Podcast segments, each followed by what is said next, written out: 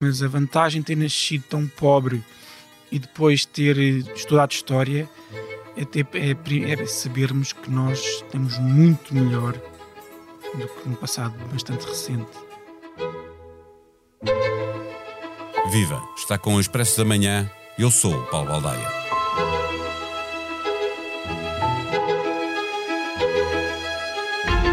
A meio do ano arrancou na empresa um podcast com retratos falados de pessoas que, tendo nascido nos anos 70 do século passado, estão hoje na casa dos 40 ou dos 50. Uma geração que, como é dito na apresentação deste podcast, está aos comandos do país ou a lá chegar. A maioria dos que apareceram para conversar com Bernardo Ferrão, diretor adjunto de informação da SIC, são bem conhecidos do grande público. Ricardo Araújo Pereira, Marta Temido, António Zambujo, David Fonseca, José Luís Peixoto, PP Rapazote, Carlos Moedas, Cecília Meireles, Carlão. Outros destacam-se nas suas áreas. Comum a todos é a história que têm para contar, ao jeito da série da RTP Conta-me Como Foi, em que a história dos personagens se mistura e se confunde com a história das décadas em que cresceram. Há muito dos anos 70 e 80 de Portugal em todas estas conversas. Cada história é uma pincelada num retrato geracional. Neste episódio do Expresso da Manhã, conversamos com Bernardo Ferrão, autor do podcast Geração 70. O Expresso da Manhã tem o patrocínio do BPI, eleito o melhor banco ESG em Portugal pela Euromoney nos Euromoney Awards for Excellence 2023. Este prémio é da exclusiva responsabilidade da entidade que o atribuiu. Banco BPI SA, registado junto do Banco de Portugal, sob o número 10. Viva Bernardo Ferrão, sendo que Olá, os seus convidados no Geração 70 cresceram num ambiente muito politizado, anos 70, 80 em Portugal, eles são também convidados muito politizados, falam muito de política. Uh, uns falam mais, outros falam menos. Uh, eu tento sempre que a conversa passe por aí, porque uh, exatamente porque estamos próximos do, dos 50 anos do 25 de Abril e porque, como dizias, foram anos de facto muito importantes na história da nossa democracia, não só pelo 25 de Abril, mas depois também pelo Verão Quente e pelo 25 de Novembro, etc. tento sempre que a conversa passe pela política para perceber não só uh, como é que são enquanto cidadãos, mas também o que é que pensam sobre os tempos políticos que vivemos e os tempos políticos que eles viveram e como é que essa, essa construção da identidade política deles se foi fazendo. Se com a ajuda dos pais, com a ajuda dos avós, se liam muito sobre política, se acompanhavam o noticiário, etc. E, portanto, eh, todos eles têm falado sobre política e todos eles são, de certa forma, politizados e todos têm opiniões. Há uns e, que gostam de dar, sim, outros que não gostam que não de dar. Gosta tanto de falar. É. Eh, eh, mas tu estavas aí a contar o que estava a acontecer nessa altura, quando eles nasceram e, e cresceram. É de certa maneira algo parecido com o que acontecia na, naquela série da RTP, ou Conta-me Como Foi. É o retrato das pessoas que inclui também o retrato do país nessa altura? Sem dúvida. E, e eu acho que o, o Acho não. O, o, quando eu pensei no Geração 70 era, era um bocadinho isso. Portanto, era falar sobre a vida das pessoas, mas de que forma é que a vida das pessoas foi acompanhando a vida do país, a construção do país.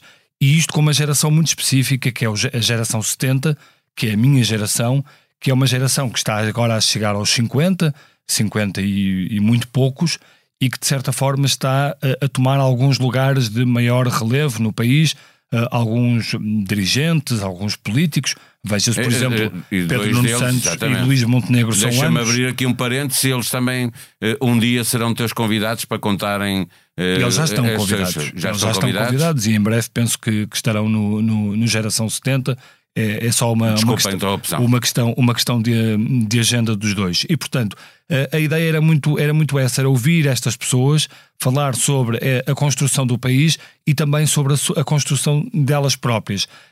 E todas elas foram falando, uh, umas das suas origens mais humildes, outras sobre o papel da educação uh, que teve na, na vida deles e sobre a aposta que o país fez na, na educação. Por exemplo, lembro-me do, do Henrique Raposo falar das suas origens humildes e de como os livros e a escola o salvaram da pobreza do bairro onde, onde cresceu. O Henrique Raposo, que, como sabemos, é cronista do Expresso e também da Rádio Renascença. Uh, por exemplo, a Isabel Gordo, uh, que, é uma, que é uma cientista, uh, uma investigadora principal da Gulbenkian Ciência, ela, por exemplo, contou que os pais dela tinham a quarta classe e que a mãe era cabeleireira e o pai tinha um talho e que se sacrificaram muito para estudar. E lembro do, do momento aqui neste estúdio, quando gravámos, em que ela se emocionou muito quando, quando recordava, recordava o dia em que chegou à Universidade de Edimburgo e pensou: caramba, cumpri o sonho.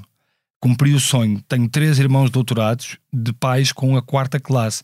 E, portanto, isto são histórias muito reais Mudou a vida, de, uh, de como, e de como funcionou, por exemplo, o elevador social. Uh, a Marisa Matias também, também falou muito da sua vida. A Marisa Matias, uh, que, tinha, que tinha uma vida em que começou a trabalhar aos 16 anos, primeiro nas limpezas, depois para um bar, que o primeiro salário dela foi de 350 euros, que a família era muito pobre, que ela e o irmão, uh, ela aos 13 anos andava a apanhar favas todas as manhãs ia buscar água, não tinha água canalizada em, em casa e, portanto, todas essas histórias, e só para dar alguns exemplos, mostram um, um, pouco o que, é que era o país naqueles anos 70 e nos anos 80 e de como é que esse país, de certa forma, foi uh, construindo a identidade dessas pessoas e, e, e, o que elas são hoje. Eh, tu estavas a falar de, de, do elevador social e esta é uma geração que claramente foi aquela que mais viveu essa, essa realidade, não é? De ter pais que não tinham estudos, que não havia classe média, estava a nascer, nesta, nesta altura a crescer, existia pouca antes do 25 de Abril, é a geração que mais conseguiu aproveitar este elevador social que a certa altura aconteceu no país. Eu parece-me que sim, pelo menos da amostra que fui fazendo dos vários programas que, que gravámos, parece-me que sim, parece-me que todos eles aproveitaram muito desse elevador social. Por exemplo, Carlos Moedas, que nasceu no, no Alentejo, numa família muito pobre, a história dele é, é muito conhecida, embora ele fosse filho de, de um jornalista. Uh, a mãe uh, ajudava muito também na, na, educação. Por exemplo, muitos deles falavam da importância da, da biblioteca itinerante da, da, da Calouste Gulbenkian, que era a forma que eles tinham acesso aos livros em muitos desses recantos do país onde não havia fácil acesso à cultura e à educação, e portanto muitos deles foram encontrando caminhos para conseguirem esse tal elevador social. E portanto, sim, essa geração do, dos, anos, dos anos 70 eh, talvez tenha sido, até porque a geração anterior foi uma geração que viveu debaixo da ditadura de, eh, de Salazar e depois de Marcelo Caetano. Eh, essa geração foi a que mais eh, aproveitou, se quiseres, da, da democracia e o que a democracia veio, veio trazer. Mas depois também o que, o que se sente muito é algum desalento dessa geração. Pelo que está a acontecer agora. Pelo que está a acontecer agora e pelo que foi acontecendo. Ou seja, eh, essa geração é uma geração que de facto eh, aproveitou muito dessa, desse abrir do país, dessa democracia, desses tempos quentes, eh, mas depois todos eles falam de, algum, de alguma desilusão de como o, o país não soube aproveitar, nomeadamente a boleia da Europa, da entrada para, para, para a comunidade, uh, e, como, e, e, como o país foi atrasando. Uh, por exemplo, muitos deles olham para a classe política com enorme desilusão, uh, e, e, tudo isso foi sendo recolhido nestes depoimentos do, do, do Geração 70. Cada, cada retrato de, destas pessoas é uma pincelada no retrato geracional de uma geração eh, eh, rei e senhor desta geração é Ricardo Araújo Pereira, as audiências não deixam uhum. enganar, é também o episódio do Geração 70 mais, eh, mais ouvido. Os seis seguintes no top 10 da Geração 70 eh, são pessoas do, do meio artístico, é o David Fonseca, Ana Bacalhau, António Zambujo, Carlão, Ana Brito Cunha, Pepe Rapazote. Há também aqui um fenómeno da televisão a crescer com esta geração e a, e a fazer uma mudança rápida de geração no, no meio artístico. Eu acho que há sobretudo o facto dessas pessoas terem muita visibilidade e, portanto, a mensagem delas ser muito escutada. Tudo o que elas dizem, dizem é visto e, uh, e lido nas redes sociais, etc. E, e, e portanto, uh, e, há também outra coisa: normalmente não os vemos tanto uh, fora, fora da água, fora da água deles. Normalmente não vemos, por exemplo, David Fonseca do Silence 4 ou uh, a Ana Berdicunha, que é atriz, ou o Carlão, que é músico, ou era o, o, o músico dos The Weasel e ainda é, uh, não os vemos muito a falar sobre questões políticas da forma como falaram aqui no Geração 70 e, portanto, é normal que isso cause mais curiosidade e, e é normal que esses episódios tenham sido uh, tão ouvidos. uh, a verdade é que todos eles têm uma opinião muito vincada sobre o que foi acontecendo, porque todos eles sentiram também na pele um, todo, todos esses problemas que marcaram a, a, a, geração deles. Por exemplo, o Carlão contou, contou várias histórias de como, de, de, de, de como é que foi como é que foi a sua, a sua vida. Um, ele nasceu em 1975 em Angola, em casa uh, e ao som dos tiros que se ouviam na rua, isto era a descrição dele.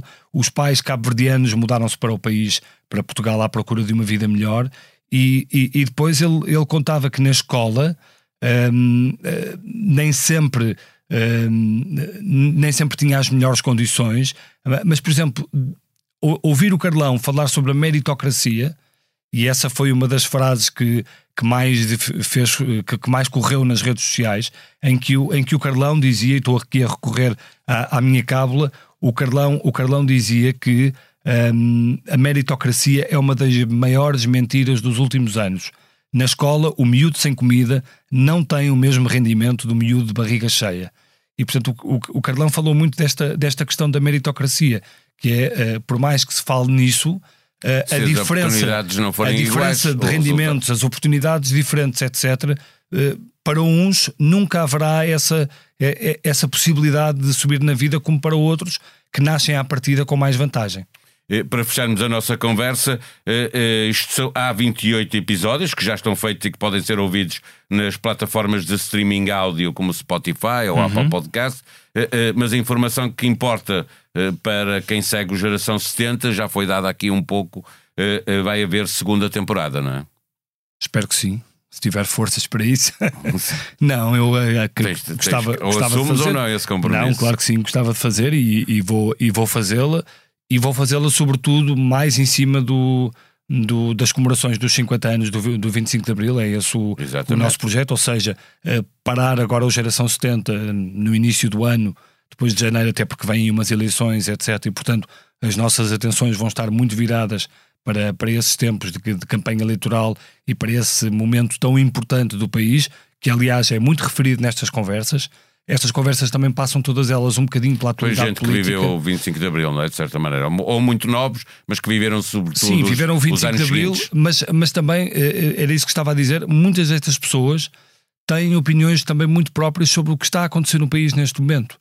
Uh, todos eles, uh, uh, como, como, dizia no início, mostram algum desencanto sobre como a classe política foi, gerando, foi gerindo o país e como Portugal se foi atrasando em muitos indicadores e, e, e, como isso os, os deixa claramente entristecidos com, com, com, com, este Portugal. E, e portanto, tenciono recuperar depois na segunda temporada do Geração 70, mais na nessa altura das comemorações do 25 de Abril dos 50 anos. Cultura, política, economia, sociedade e humor pode seguir todos os podcasts do Expresso, da SIC e da SIC Notícias, subscrevendo os seus favoritos diretamente na aplicação que utiliza no seu telemóvel ou computador. Aproveite a maior disponibilidade de tempo destas festas e faça a sua playlist. Comente, avalie, dê sugestões para cada um dos nossos podcasts ajude-nos a fazer melhor o que fazemos para si. Se vive na zona de Lisboa ou vai andar por cá no dia 5 de janeiro, deixe-lhe o convite para o Festival de Podcasts do Expresso. Esta iniciativa pioneira nos mídias portugueses vai permitir a todos assistir a gravações ao vivo de alguns dos programas mais populares do Expresso e da SIC.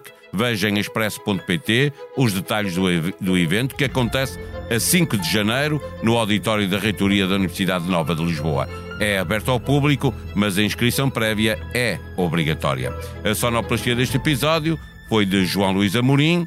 Tenham um bom dia. Nós vamos voltar amanhã. Até lá.